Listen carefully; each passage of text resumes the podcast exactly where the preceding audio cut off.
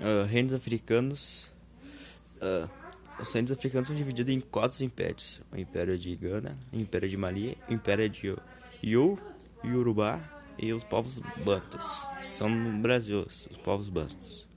A África era dividida em Norte e África subsaariana. Sub, sub o primeiro império, que era de Gana, uh, existiu uh, 830 a.C. até 1230 depois de Cristo.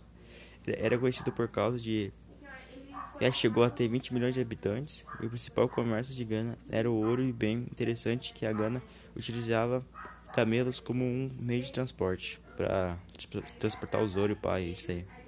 E assim foi surgindo os impérios mais fortes, que foi o Império de Mali, que fizeram guerra contra o Império de Gana e conquistaram o Império de Gana.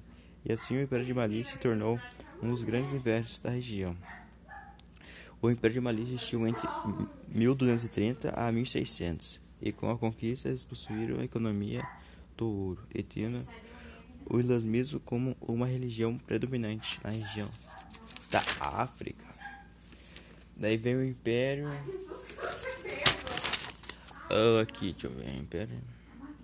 O Império Yu Yorubá existiu em 1400 1835 e vivia na maioria no rio Níger, e se espalhando por toda a África, e se tornando maiores grupos linguísticos da África. Seus grupos linguísticos eram escravizados pelos africanos e sendo, vendo, e sendo vendidos para a África. Povos Bantus é um grupo de linguísticos do sul da África, sendo explorados pelos europeus e levado também para a América, na maioria para o Brasil.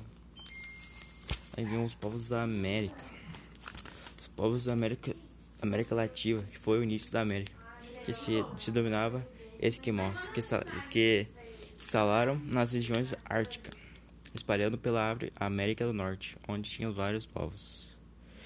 Devem a civilização mesoamérica, Mesoamérica, com os povos almecas fiz, uh, fixaram uma zona de litorânea no México, fixaram na zona litorânea do México, juntas as plantações participava a elite formada por sacerdotes e chefes. Também moravam artesãos e mercadores. Ah, aqui os comandava na, aqui os comandavam os bagulho, tá ligado? Os sacerdotes e os chefes, padrão, pá.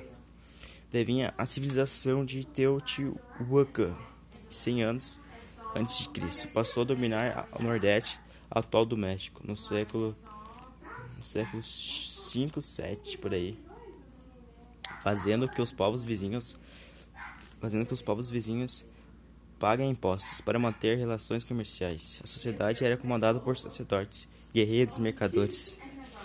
Os mais os mais os mais desenvolveram que era conhecido como Península da Luca, Lucatã, no México.